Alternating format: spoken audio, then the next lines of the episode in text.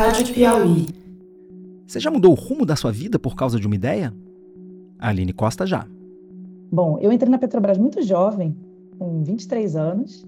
Eu não era uma jovem particularmente antenada em questões ecológicas na época, né? Assim, eu trabalhava com desenvolvimento sustentável, responsabilidade social, mas era tudo ainda muito nessa chave de uma empresa cidadã, né? Esse registro de que a, gente precisa contribuir para o desenvolvimento do país.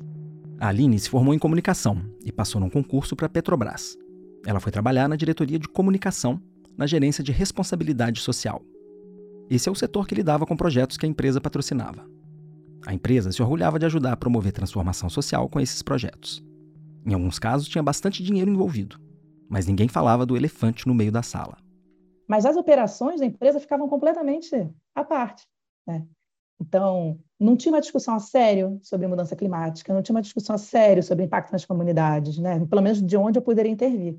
Então, muito rapidamente, eu comecei a me desiludir, muito jovem. Dentro da empresa, a forma de, de abordar essas críticas, não, essas reivindicações, era sempre, né? ah, mas se não tiver exploração de petróleo desse jeito, né? se não tiver o pré-sal, a gente não vai ter educação, a gente não vai ter recurso. Né? Então, era sempre numa chave muito é, limitante em termos de alternativa, que isso começou, aquilo começou a me sufocar. E no meio desse movimento, a Aline começou a ler textos de filosofia que falavam da crise climática. E aquilo mexeu com ela. Mas acabou que a filosofia cruzou meu caminho nesse momento. E eu fiquei fascinada e encontrei um respiro, né, de maneiras de pensar como as coisas poderiam ser diferentes, né? E aí, sobretudo, quando eu comecei a estudar a sério mudança climática, pegar a literatura científica né, de um jeito que não chegava, né, já então é filtrado pela empresa, né? E aí foi onde a coisa começou a se tornar insuportável para mim, insuportável mesmo, a ponto de, enfim, né, toda a mudança na minha vida foi toda motivada por essa essa verdade inconveniente que começou a ser que eu comecei a ter acesso de um jeito que eu não, não tinha até então. Esse incômodo foi crescendo a ponto de levar a Aline a desistir da vida de funcionária pública. Então foi difícil, não só porque abrir mão de um emprego estável, minha família até hoje tem gente que diz que eu sou louca, né? Quanto abrir mão também dessa expectativa, né, ou dessa visão de mundo que era aquela visão um pouco confortante do desenvolvimentismo, né, de que não dá para resolver tudo de uma vez, então calma, vamos resolver primeiro as questões sociais, né, quando der tempo, a empresa cidadã vai dar conta das ambientais também. Acho que é um discurso que é bastante ainda difundido, né, de que o ecológico, a questão ecológica é aquilo que a gente faz quando der tempo, quando o econômico está garantido, quando o social já está mais ou menos bem distribuído, né? E aí ficou muito claro para mim que não eram coisas temporalmente distintas, que a gente não poderia resolver um problema para resolver outro, né? que as coisas estavam conectadas de um jeito muito mais importante do que eu era capaz de perceber. Nas suas leituras, a Aline descobriu que a ação humana está transformando o planeta de um jeito que nunca antes tinha acontecido desde que existe vida na Terra. De repente, a história geológica do planeta, que acontece numa escala de bilhões de anos, ficou inseparável da história da humanidade, que existe há somente 300 mil anos, e que só fez estrago para valer nos últimos 200 anos. Mesmo que a vida na Terra fosse extinta hoje, as marcas que a humanidade deixou no planeta vão continuar visíveis por milênios. Se arqueólogos alienígenas viessem estudar o nosso planeta num futuro distante, eles logo iam saber que a Terra era dominada por uma civilização que queimava petróleo, usava plástico, criava boi e plantava grãos em grandes paisagens monótonas. Por isso, tem vários cientistas querendo mudar o nome da própria época geológica em que a gente está vivendo. Oficialmente, a gente está no Holoceno, mas eles defendem que a gente já entrou numa nova época, o Antropoceno. Você já deve ter ouvido essa palavra. É, então, a Terra deixa de ser um pano de fundo passivo, né, inerte, é, no qual a história humana se desenrolava, e ela se torna aparentemente um agente né, capaz de revidar, de responder. Né? E não é à toa que a gente está vendo aí tanta mobilização política em torno de coisas que não são humanas, né? mudanças climáticas, é, a própria pandemia, né, um vírus que fez a gente refazer o nosso próprio modo de ser humano. Então, um pouco pensar as transformações da maneira de vivermos juntos, né, é, a partir da intrusão desses outros seres, agentes que a gente não tratava como sociais. A Aline migrou de vez para esse campo acadêmico que a gente pode chamar de filosofia ambiental. Hoje ela é professora da PUC-Rio, a universidade onde ela fez mestrado e doutorado. A tese de doutorado dela foi considerada a melhor do país na área de filosofia em 2020 essa virada também na filosofia se deu sobretudo a partir dos anos 2000, né? e isso provocou toda uma outra, eu acho, transformação na maneira como se vinha pensando nas próprias discussões sobre ética, filosofia política, né? tudo isso acho que em certa medida passou a ser atravessado por essa súbita intrusão do planeta nos nossos negócios, nas nossas coisas. Então, é um pouco essa abordagem. Né? Uhum. A Terra deixou de ser palco das nossas ações e virou protagonista dessa história, né? Exatamente. O nome desse podcast ajuda a gente a pensar sobre isso, né? A gente tem que ficar dizendo para as pessoas que a Terra é redonda, é sinal de que não é mais ponto pacífico aquilo de que se dizia sobre uma Terra né, já estável.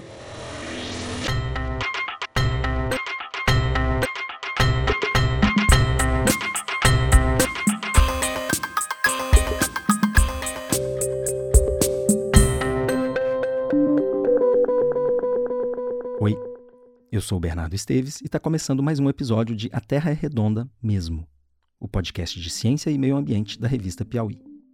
A gente está fazendo essa segunda temporada em parceria com o Instituto Talanoa. Nosso objetivo é discutir questões climáticas e ambientais na véspera da eleição, para a gente poder votar alinhados com o que a ciência está dizendo sobre isso tudo.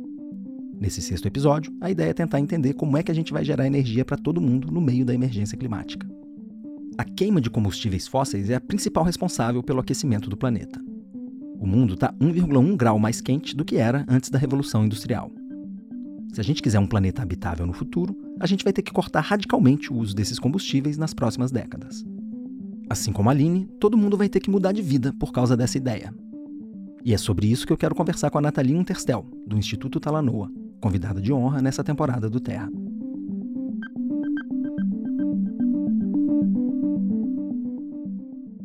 Nathalie, a gente tem ouvido muito né, que o futuro é um futuro livre dos combustíveis fósseis, mas uh, a gente já devia estar tá fazendo essa transição, né? Quando é que começa esse futuro? Já começou.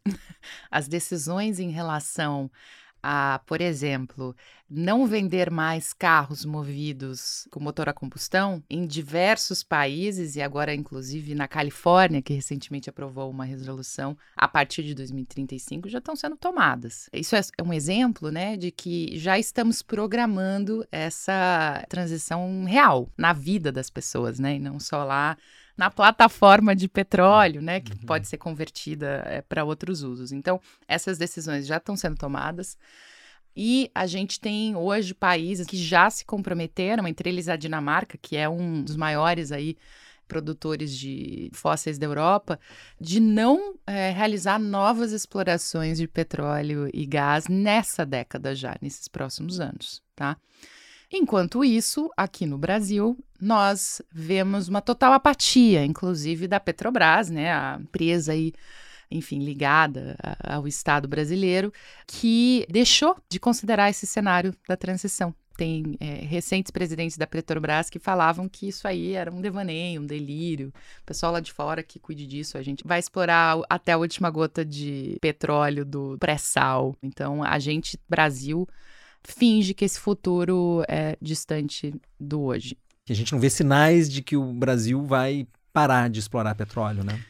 Não, nós estamos aí entre os países que têm produção e que tem uma produção relevante. É, o fato não é exatamente a gente parar, sabe, Bernardo, mas é a gente pensar numa transição. De até quando a gente vai explorar, até quando a gente, inclusive, vai depender desses recursos, porque vale a pena lembrar, hoje muitos municípios brasileiros dependem né, das receitas aí dos royalties. Então, se não houver um planejamento dessa transição, se o resto do mundo evoluir numa velocidade mais rápida em relação a chegar no zero carbono do que a gente, legal, a gente pode aí abastecer, né, ofertar petróleo pro, enquanto tiver demanda, mas essa demanda sumindo, é, o que, que a gente faz aqui dentro? É, isso não está colocado e eu não vi nenhum plano de governo dos atuais candidatos à presidência é, considerações muito firmes a esse respeito. Brasil está hoje entre os 10 maiores produtores de petróleo do mundo. A gente entrou nesse clube depois que começou a explorar as chamadas reservas do pré-sal, que foram descobertas em 2006. Elas têm esse nome porque ficam abaixo de uma camada geológica de sal no subsolo. Esses depósitos estão em grandes profundidades abaixo do fundo do mar, numa faixa que vai de Santa Catarina até o Espírito Santo. A gente descobriu muito petróleo no pré-sal, e a exploração desse recurso está acontecendo a todo vapor. No ano passado, a produção de petróleo do pré-sal atingiu um recorde e chegou a quase 2 milhões de barris por dia. Isso é o dobro do que a gente produzia há cinco anos. Hoje, o pré-sal equivale a 70% do total de petróleo produzido pela Petrobras. Para entender melhor o lugar do petróleo no mundo da crise climática, eu falei com André Araújo. O André é um executivo que trabalhou por quase quatro décadas na indústria de óleo e gás e se aposentou nesse ano. Ele foi presidente da Shell no Brasil durante 12 anos. Eu comecei minha conversa com ele perguntando se ele enxergava no horizonte o fim do petróleo.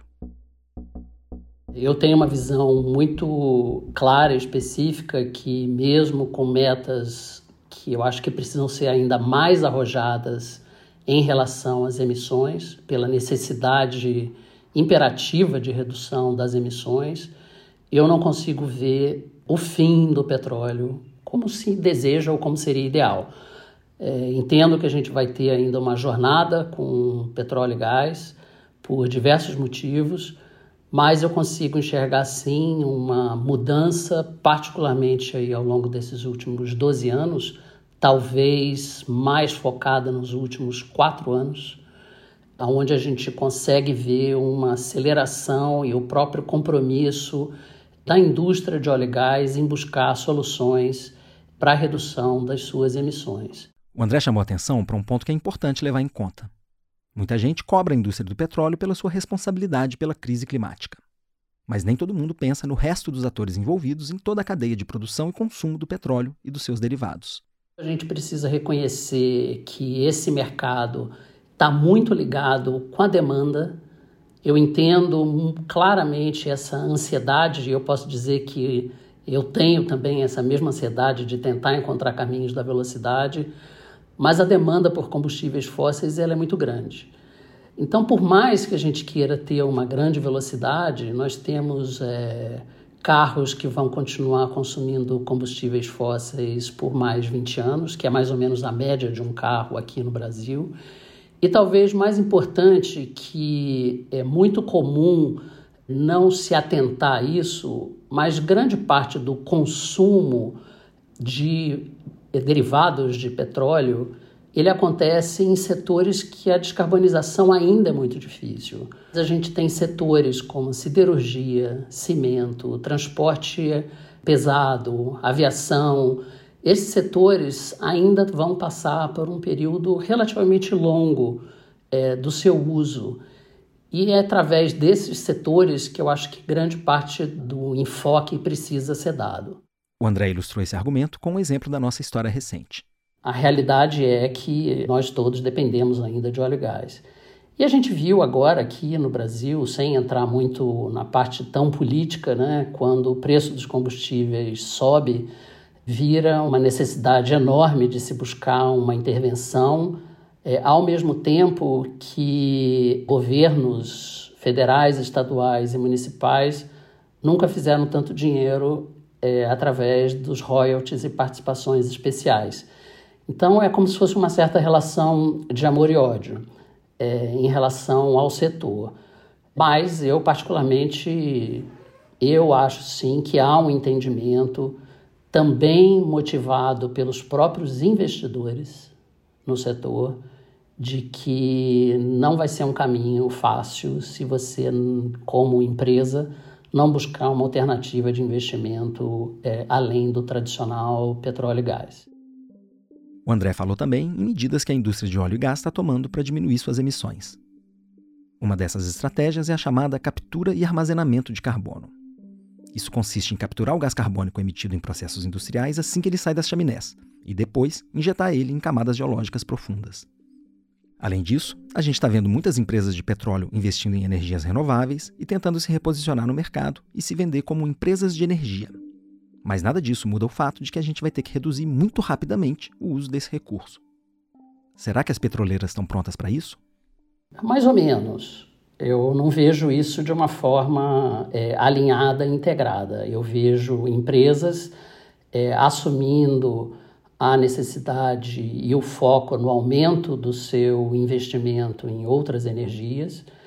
É comum ver empresas que, por uma questão financeira, é, entendendo que projetos de óleo e gás são projetos que têm uma vida útil de 30 anos, é, reduzindo o prazo para que somente nos próximos 5 a 10 anos, no máximo, investimentos em petróleo reconhecendo que é, não vai fazer sentido fazer investimentos é, de longo prazo, talvez aí a partir de é, 2035.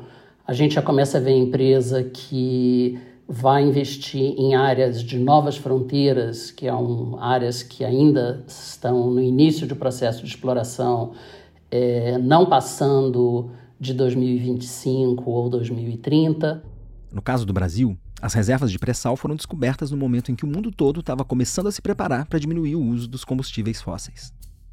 E dificilmente o país vai abrir mão dos recursos que vão vir desse óleo. As projeções falam que o pré-sal deve render para o país 285 bilhões de dólares entre esse ano e 2031. Eu vejo o Brasil tendo um papel extremamente importante na produção de petróleo.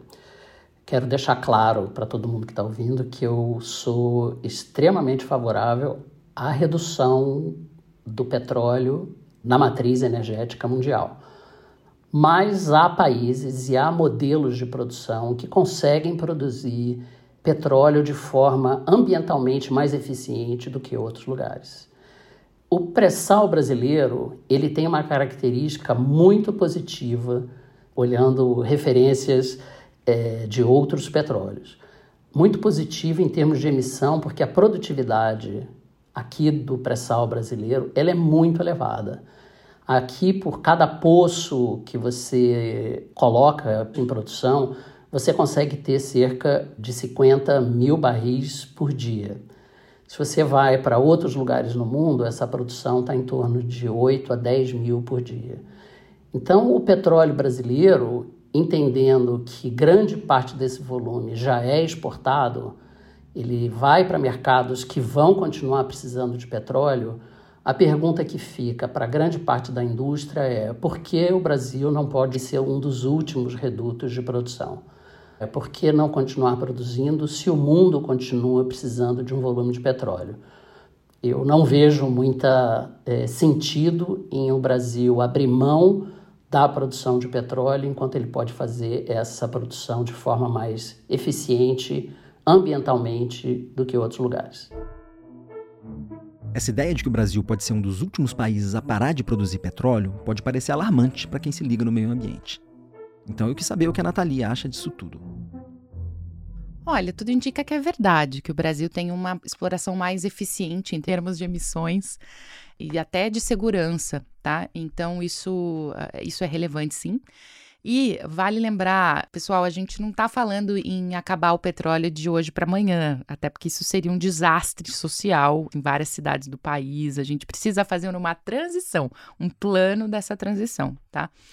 A questão é que, mesmo a gente caminhando para zero emissões em 2050, ainda vai ter algum nível de consumo de combustíveis fósseis, tá?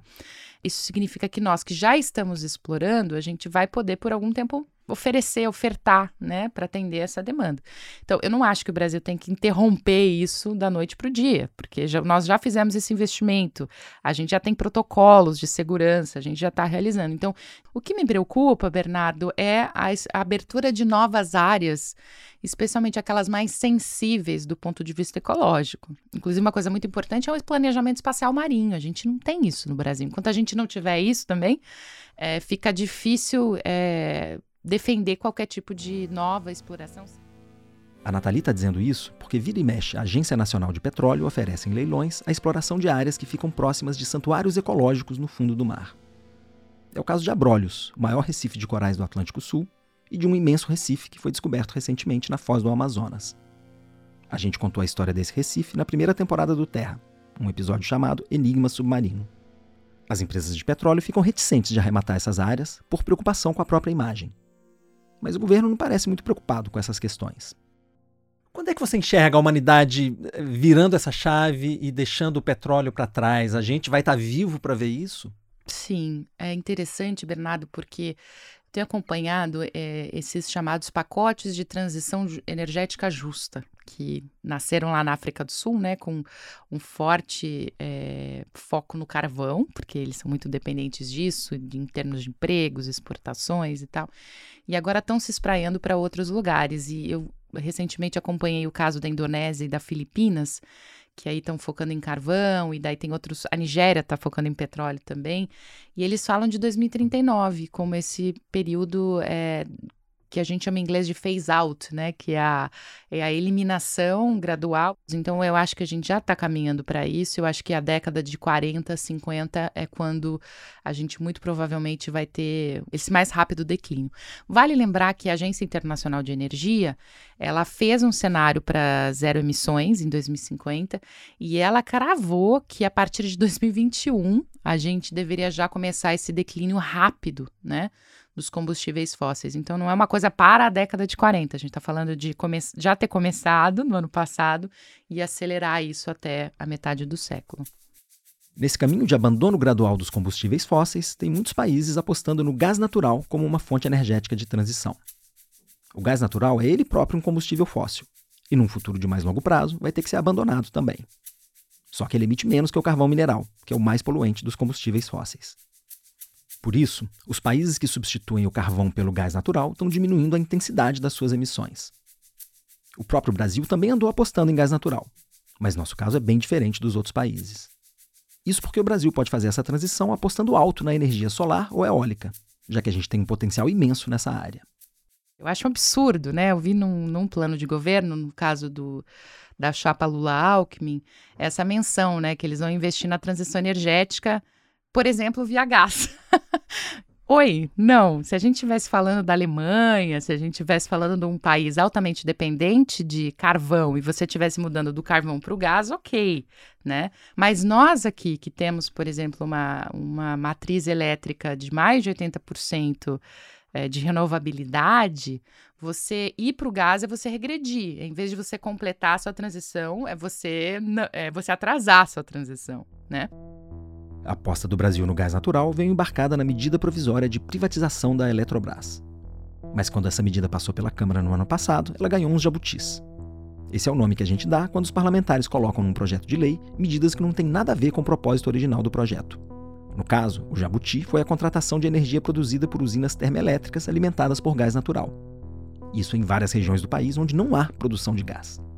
Ou seja, além de encarecer a energia e sujar a matriz energética do Brasil, a medida vai forçar a construção de gasodutos para levar o gás até essas usinas. E aí é muito preocupante, a gente precisa exigir atenção do próximo governo federal em relação é, a isso, Bernardo, porque o que se colocou com a medida provisória da Eletrobras foi uma estratégia para promover a construção de gasodutos, que se forem contratados, e podem ser contratados inclusive esse ano, eles vão começar a ser construídos e eles vão durar por muito tempo.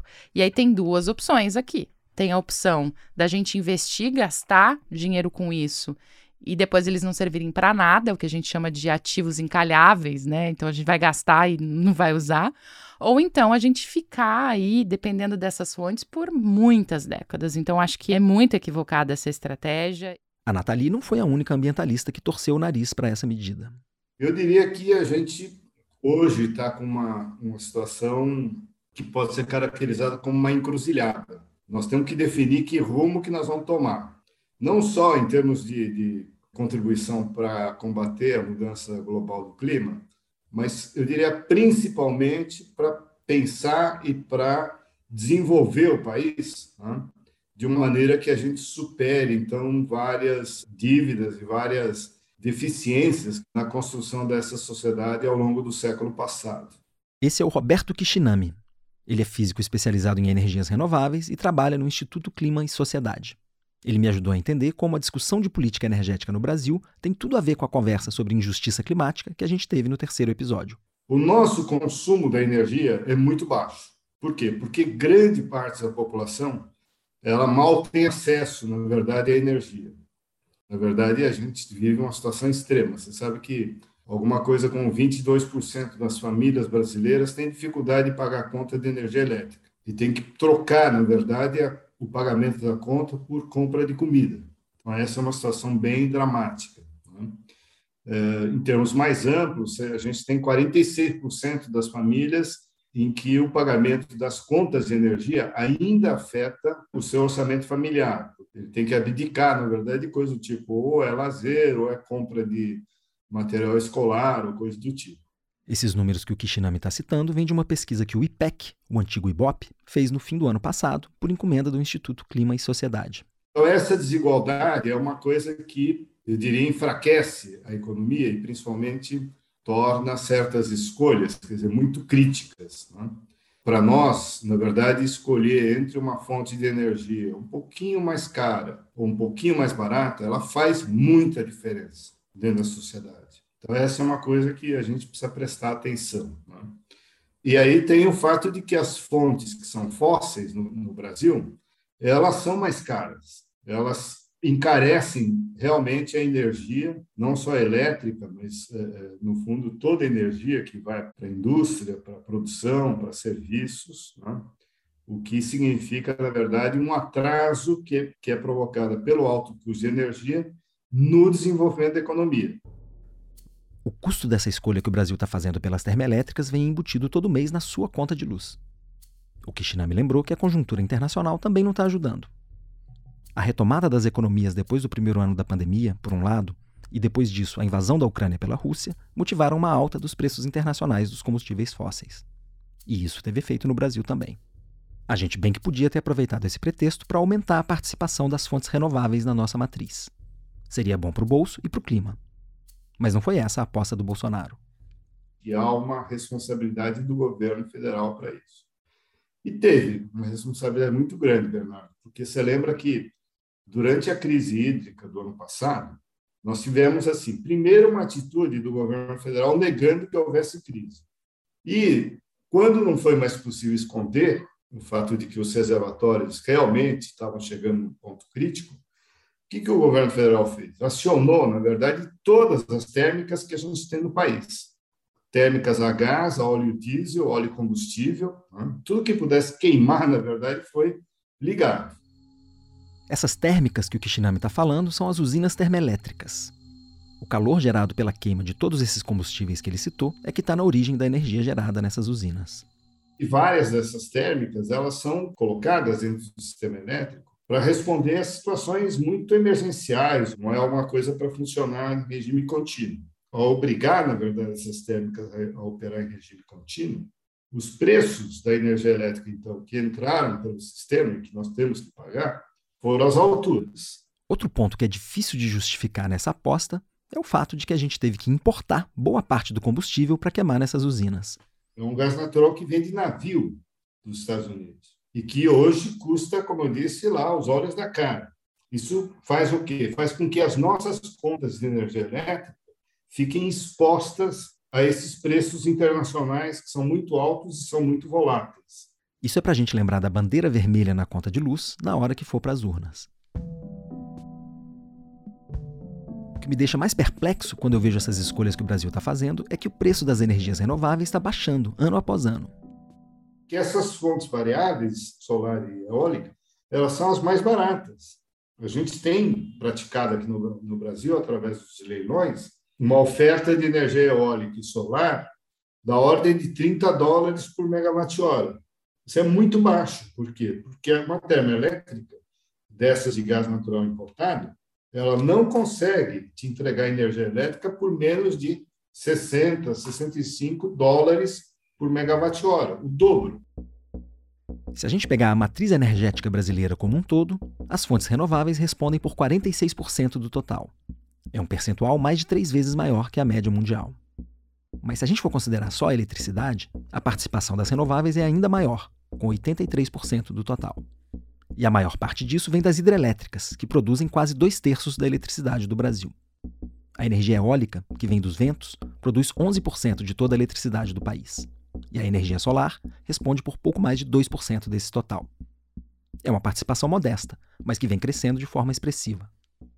E nós temos um potencial eólico que apenas começamos a arranhar a superfície, mal estamos ainda iniciando, tem os 30 projetos que solicitaram licença ambiental para eólica offshore, que também está caindo de preço, é mais cara que a eólica onshore. Esse é o Emílio Lahoveri, um engenheiro eletricista e economista especializado em energia. Ele é pesquisador da Universidade Federal do Rio de Janeiro. As usinas eólicas offshore que ele citou são aquelas construídas em alto mar, a vantagem delas é que não tem ninguém morando por perto. As usinas onshore, que são instaladas em terra firme, fazem barulho e têm um impacto na paisagem. Quem mora perto delas costuma reclamar disso. Agora, não nos enganemos, o fato de ser renovável não as isenta dos cuidados sociais ambientais do que falamos para hidrelétricas também. A gestão cuidadosa ambiental e social se impõe também. Há também preocupações quanto ao nível de ruído e quanto ao impacto estético, e isso é principalmente no caso da eólica em terra. Né? Por isso que eu estou falando de eólica offshore como sendo uma segunda fronteira. Por quê? É claro que a, a sociedade vai sempre apertando o parafuso, se tornando mais exigente quanto à qualidade ambiental. Os limites que eu vejo não seriam físicos, nem técnicos e econômicos, mas são limites de aceitação social e ambiental. Mas a energia eólica e solar tem suas desvantagens. Para começo de conversa, elas não são uma fonte contínua e garantida. Quando não tem vento ou não tem sol, não tem energia. A ex-presidente Dilma Rousseff estava falando exatamente desse problema naquele discurso da ONU em 2015, em que ela falou de estocar vento. Essa fala virou meme. Você deve se lembrar disso. Então, se a contribuição dos outros países, vamos supor que seja desenvolver uma tecnologia que seja capaz de, na eólica, estocar, ter uma forma de você estocar, porque o vento ele é diferente em horas do dia. Então, vamos supor que, que vente mais à noite. Como é que eu faria para estocar isso? Muita gente fez piada com a Dilma. Mas no ano passado, uma empresa de origem suíça fez um acordo com o governo do Rio Grande do Norte justamente para armazenar energia eólica, que é uma forma de estocar vento. Mas enquanto isso não ganhar escala, a gente vai continuar precisando de fontes complementares para garantir a estabilidade do fornecimento de energia. O Emílio e outros especialistas apostam que as hidrelétricas podem cumprir esse papel. Precisamos investir para manter, né, essas usinas estão envelhecendo, então há todo um esforço que deve ser feito de repotenciação, de remotorização uh, dessas casas de máquinas, dessas turbinas, né? e também pela capacidade que as turbinas hidrelétricas têm de resposta muito rápida a oscilações da demanda. Então, quando a demanda sobe a um pico de demanda, como se diz, né? as turbinas hidrelétricas podem ser acionadas rapidamente, instantaneamente, e com isso se consegue atender. Então, eh, esse papel que hoje vem sendo desempenhado parcialmente pelas usinas termoelétricas a gás natural, poderá no futuro ser desempenhado pelas hidrelétricas. Mas é claro que para isso a gente vai ter que evitar os erros que cometeu no passado. É que a construção de hidrelétricas no Brasil nem sempre levou em conta para valer os impactos sociais e ambientais causados por essas usinas. A lista é extensa e vai desde o desmatamento e a extinção de espécies até o desalojamento de populações inteiras que têm que abandonar a área em que viviam e muitas vezes têm que mudar seu estilo de vida.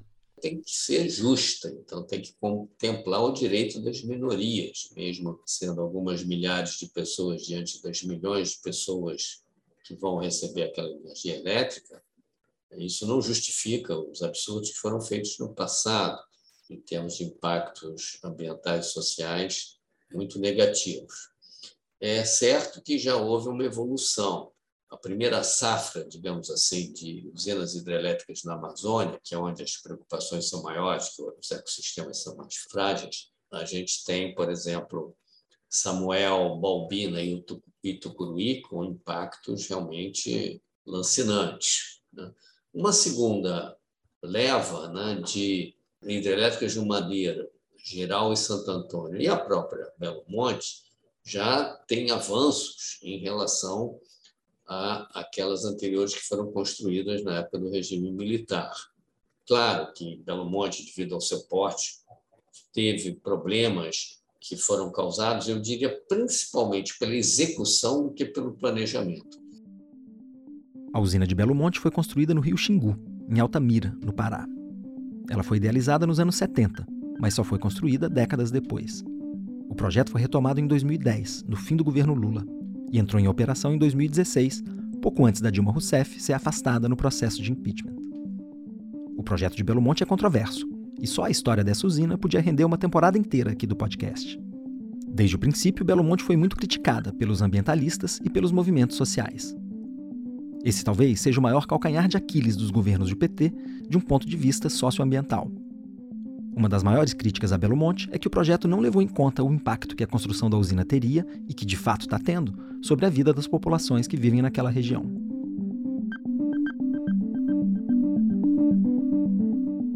E que lições você acha que a gente pode tirar de Belo Monte? Acho que primeiro eu me lembro que falavam que Belo Monte ia custar entre 3 e 30 bilhões. Como assim? é, segundo, uh, os impactos socioambientais enormes, né? Uma população amazônica muito contrária a esse investimento não foi ouvida. Belo Monte foi goela abaixo de todo mundo da, da região. E não à toa a gente vê os indicadores sociais, hoje, socioambientais hoje de Altamira, no Pará, e vê a, o desastre que foi, né? É, de problemas de segurança pública, teve lá, uh, lembra, um massacre de presidiários, porque não foi construída a prisão, que estava como uma das condicionantes da licença socioambiental, até, enfim, o, os índices de desmatamento e queimadas, que estão entre os três mais altos da Amazônia, né? E, por fim, o terceiro ponto, no Brasil 2040, é, na época da, da Secretaria de Assuntos Estratégicos da Presidência da República. Brasil 2040 é o nome de um plano de adaptação para a crise climática que o governo Dilma Rousseff encomendou a um grupo de especialistas. A Nathalie Unterstel estava nesse grupo. O plano foi elaborado, só que acabou engavetado. Mas essa é uma história que fica para outro dia.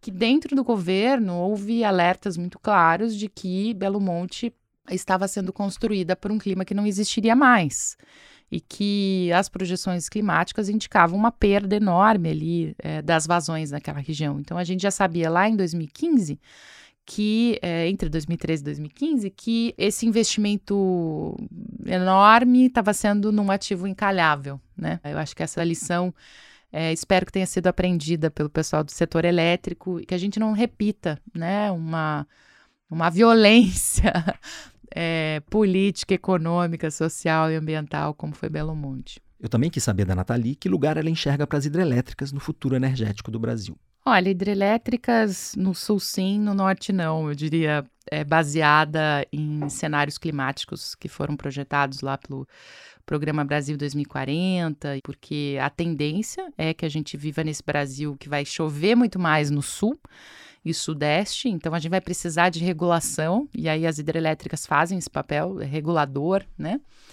E no norte, o contrário, norte e nordeste deve haver esse ressecamento, assim, né, do clima, e com isso, construir novas hidrelétricas nesse contexto é, é bastante delicado. Elas provavelmente podem é, não, não oferecer a produção que é prometida, que se gostaria. Então, tem que se calibrar, tem que se adaptar é, esse, esse modelo hidrelétrico a esse novo clima. Não é totalmente não para as hidrelétricas, mas tem que saber onde e como. De uma perspectiva otimista, dá para dizer que a gente tem bastante potencial para deixar nossa matriz elétrica mais verde e renovável. Mas o país tem que fazer as escolhas certas para isso. E é bom a gente reduzir a nossa pegada de carbono com a produção de eletricidade. Isso porque, no setor de transportes, que também está contemplado nas emissões de energia, a tarefa vai ser bem mais difícil. É assustador de ver como as emissões continuam crescendo, sobretudo no setor de transporte. Né? É, é crescente em todos os uh, países em desenvolvimento, uh, vem crescendo e a expectativa é que cresça mais, porque o transporte está muito relacionado com a questão uh, de circulação de riquezas, aumento do nível de renda. Essa é a Suzana Can Ribeiro, pesquisadora da UFRJ. Ela é engenheira de transportes e estuda a forma como esse setor está sendo afetado pela crise climática. Ah, como a gente sabe que seguramente o setor de transporte, por conta de várias outras razões, como a da infraestrutura também, não vai conseguir ficar zero carbono, em alguns lugares você vai continuar tendo a necessidade de combustível fóssil, ou você vai ter, enfim, algumas uh, regiões que não vai, não vai ter suprimento de energia. Então a gente não considera tudo para um único setor, entende? Mas, de novo, em nenhum cenário você consegue ver o setor de transporte totalmente descarbonizado. Mas olhando o copo meio cheio, a gente vê uma quantidade enorme de possibilidades de redução de custos. né, nós vemos principalmente o decréscimo do custo das baterias, o aumento da autonomia das baterias, a possibilidade cada vez maior de você reciclar né, baterias, que é um problema também grave. Então, há realmente uma grande né, gama aí de alternativas de reduzir as emissões. As baterias que a Suzana mencionou são importantes porque um caminho para descarbonizar o setor de transportes é adotar cada vez mais veículos elétricos. Mas é claro que isso só vai fazer diferença para o clima se a eletricidade que for alimentar essas baterias vier de fontes renováveis. E Suzana, quando a gente fala em transporte, né, como é que a gente vai ter que mudar o nosso jeito de se locomover, o nosso jeito de transportar mercadoria, se a gente quiser minimizar o impacto da crise climática? Basicamente, a forma que a gente tem né, para se transportar, seja nós mesmos ou as mercadorias, tem que ser de uma maneira coletiva. É muito difícil você ter um país do nosso tamanho, com as cidades do tamanho que são, o, muito baseado no transporte individual, porque não é nem só a questão da energia e do carbono, é o próprio espaço físico, né? onde você, se você tem um carro, como por menor que seja teu carro, ocupa espaço e é extremamente desigual, porque todos estão pagando por aquela via, pela sinalização, por toda a infraestrutura para uma pessoa andar sozinha no carro. Então, tem que passar pela questão do transporte coletivo, transporte de massa, transporte público. E na questão do transporte de carga, é necessário, é fundamental você ter também outros meios muito mais uh, razoáveis, eficientes do que caminhão. Né? Claro que uh, o caminhão, para você fazer o que a gente chama da última milha, né? de chegar ali na, na porta ou do supermercado, ou enfim, da loja, o transporte rodoviário te dá essa grande facilidade dentro do porta a porta. Mas não tem o menor sentido econômico o Brasil cheio de rios, com uma costa monumental, não ter um transporte de cabotagem, de navegação interior, uh, ferrovias para tudo isso e toda a intermodalidade que é necessária também. Mas a Suzana falou que o vento está soprando nessa direção e que, no fim das contas, os fatores econômicos é que vão empurrar muita gente para a transição energética. Esse é um movimento parecido com o que está acontecendo no agronegócio, conforme a gente viu no episódio 4. Então, uh, o que a gente vê é que cada vez mais o fluxo de investimento está indo na direção de tecnologias e fontes de energia renováveis. O que move as empresas, companhias, não é exatamente a questão climática, mas muitas vezes não perder a competitividade. E a questão ambiental passa a ser um ponto para você eliminar um competidor mais fraco. Então, por vias tortas, né, muitas vezes a questão ambiental começa a se tornar central e está se tornando. Então, tudo isso eu acho que vai nos levando também numa direção melhor, mais correta, né, em relação a reduzir. Só que a velocidade disso ainda é uma velocidade aquém da necessária para a gente chegar a um grau e meio ou dois graus no final do século. Né? Eu acho que estamos mais próximos de começar realmente a chegar no pico e, e descer. Estamos bem mais próximos. Existe uma luz no fim do túnel nesse sentido. Esse pico que a Suzana está falando é o pico de emissões globais. Esse é o ponto em que o mundo vai chegar no máximo das emissões de carbono para depois começar a diminuir. Se a gente quiser limitar o aquecimento a um grau e meio, esse pico teria que acontecer em 2025, daqui a três anos. Esse número é do último relatório do IPCC, o painel de cientistas que estudam a crise climática, e a Suzana foi uma das autoras. O relatório diz também que as emissões têm que ser reduzidas em 43% até 2030. 2030 é agora né, você uh, ter essa queda, muitas coisas já precisariam estar prontas, uh, já estarem em funcionamento. Se só você vendo o tempo de vida de uma série de infraestruturas que estão aí, de térmicas que estão aí, que estão sendo construídas ainda ao redor do mundo, eu não acho viável essa meta. Mas o que não significa que você não possa conseguir, talvez, chegar a um grau e meio no final do século. Mas parece que o Brasil está ficando para trás nas oportunidades de modernizar o setor de transportes, como notou a Natalia Unterstel. Quando a gente olha também para é, para a questão dos automóveis, né? Enquanto o mundo inteiro está indo para a eletrificação, a gente aqui ainda finge que não é com a gente, não tem muitos incentivos. E eu não estou falando de carro elétrico para rico, não, tá, gente? Estou falando de ônibus escolar, enfim, transporte público. Então, é, passa por essa questão, Bernardo, de fazer uma transição das cidades, como a gente vai andar pela cidade nesse mundo é, de baixo carbono. Então, eu vejo esses três grandes pilares, né? Renováveis bem feitas, é, uma transição nas cidades, principalmente na área de transportes, que, que vá né, para eletrificação, que vá para uma mobilidade mais ativa. E esse terceiro ponto, que é a gente eliminar, de fato, os subsídios ineficientes aí para combustíveis fósseis. Nathalie, você está satisfeita com a forma como o tema da energia tem aparecido até aqui nas campanhas, nos debates, nos programas dos candidatos?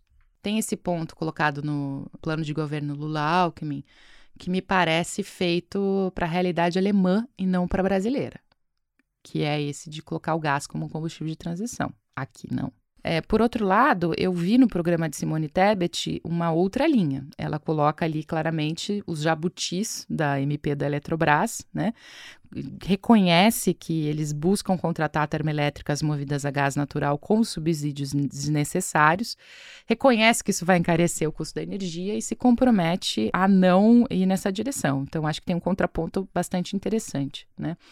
E há citações no programa de Ciro também, a eliminar térmicas, enfim, a ter uma outra linha. Mas eu não estou muito clara em relação ao Ciro, porque eu me lembro dele gravar um vídeo é, isso na pré-campanha, defendendo também o gás como transição. Então, acho que a, a posição de Ciro Gomes ainda não está clara e cristalina, né? Bolsonaro fala de hidrogênio, fala de mercado de carbono, mas de fato não se compromete exatamente com transição energética ou completar nossa transição energética no Brasil, né? É, todos os candidatos, eles tratam muito essa questão como a favor ou contra privatizar a Eletrobras. Eu acho que o ponto não é esse, eles estão perdendo o ponto, né? É, em qual o ritmo da nossa transição? Essa deve ser a pergunta que eles é, res, nos respondem. Por fim, eu acho que não há menção em nenhum lugar em relação à adaptação né, da nossa matriz, principalmente elétrica, dado que a gente vem sofrendo aí com uma estiagem prolongada em, em diferentes é, locais do país, que teve gente enfim, não sofrendo com apagão, mas sofrendo muito com a conta altíssima né, de luz que está pagando em função aí da falta de chuvas, é, eu acho notável que nenhum candidato tenha entrado nesse mérito. Quer dizer, mais uma vez, a gente tem planos e propostas que não estão plenamente alinhados né, com a realidade do clima. É, ignoram. Acham que a gente ainda não está no mundo mais quente, que o clima não está instável, que o Brasil é um país tropical abençoado por Deus e bonito por natureza. É, podemos ser isso se a gente se adaptar às novas condições. Deitado eternamente em berço esplêndido, né? É, o problema é o deitado. É. e o quarto está pegando fogo, né? Exatamente. Onde, né? Está deitado onde?